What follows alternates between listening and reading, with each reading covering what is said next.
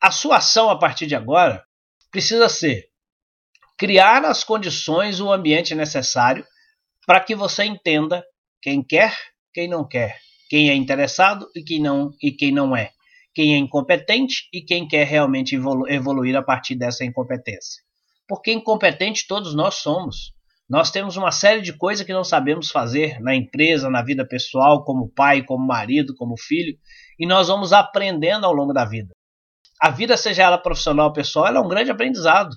E a gente vai evoluir à medida que a gente vai agindo, a partir do momento em que nós realmente temos interesse em fazer o que precisa ser feito.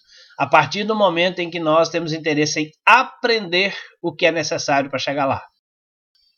Então, a partir de agora, se você tem esse objetivo super claro, você precisa manter o foco nesse objetivo. O seu dia a dia precisa ser olhando para esse objetivo. O seu planejamento precisa ser olhando para essa estratégia, para essa, para esse ponto de chegada. A partir de então, as ações precisam ser tomadas dizendo: eu vou fazer isso porque isso me ajuda a chegar onde eu quero, me ajuda a chegar nesse objetivo traçado.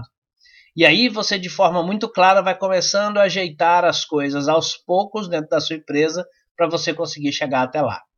Então, se a sua equipe não é capaz de levar a sua empresa onde você quer, é hora de começar a criar uma equipe que seja possível chegar lá.